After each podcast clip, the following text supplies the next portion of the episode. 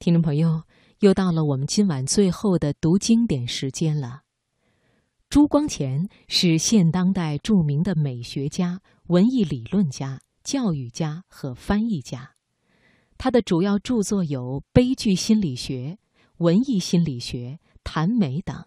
那今晚的读经典就为你送上朱光潜的散文《要有悲剧才能算人生》。岁月匆匆，经典永存。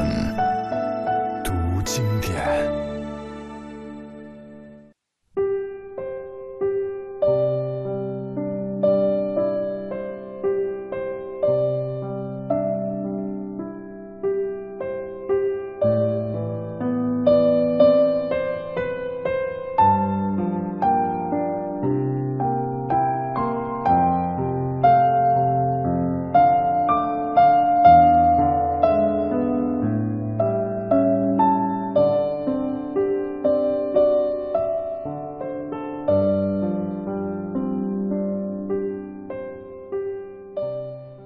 对人生，我有两种看待的方法。在第一种方法里，我把我自己摆在前台，和世界一切人和物在一块儿玩把戏。在第二种方法里，我把我自己摆在后台，袖手旁观。站在前台的时候，我把自己看得和旁人一样。不但和旁人一样，并且和鸟兽虫鱼也都一样。很多时候，人类之所以比其他物类痛苦，就因为人类把自己看得比其他物类重要。而人类中有一部分人比其余的人更苦痛，也是因为这一部分人把自己比其余的人看得更重要。比如说，穿衣吃饭是多么简单的事，然而，在这个世界里，居然成为一个极重要的问题，就因为有一部分人要亏人自肥。再比方说生死，这又是多么简单的事，一个小虫被车轮碾压，或者一朵鲜花被狂风吹落了。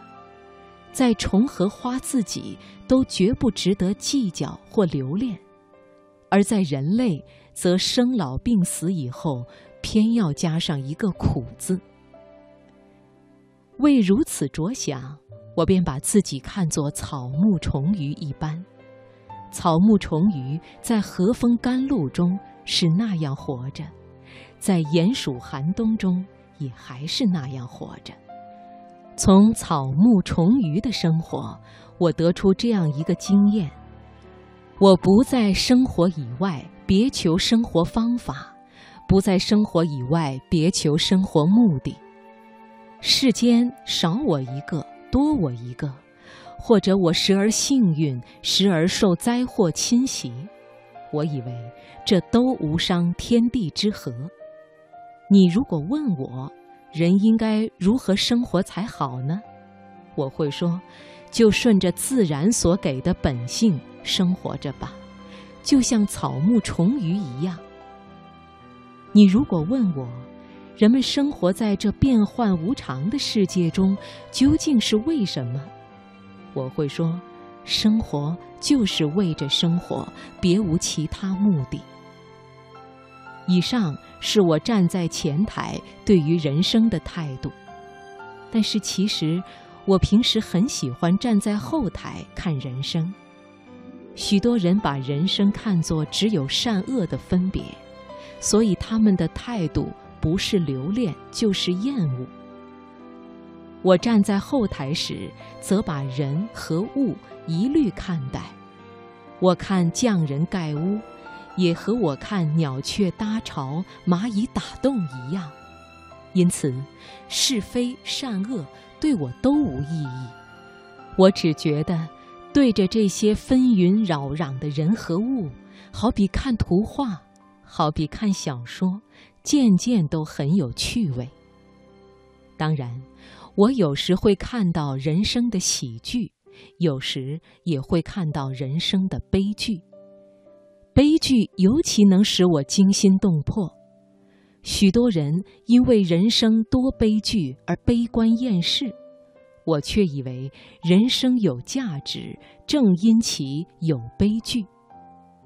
我们所居的世界之所以是最完美的，就因为它是最不完美的。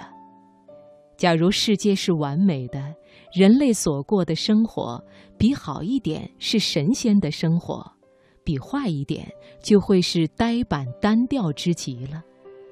因为倘若件件事情都尽善尽美，自然没有希望发生，更没有努力奋斗的必要了。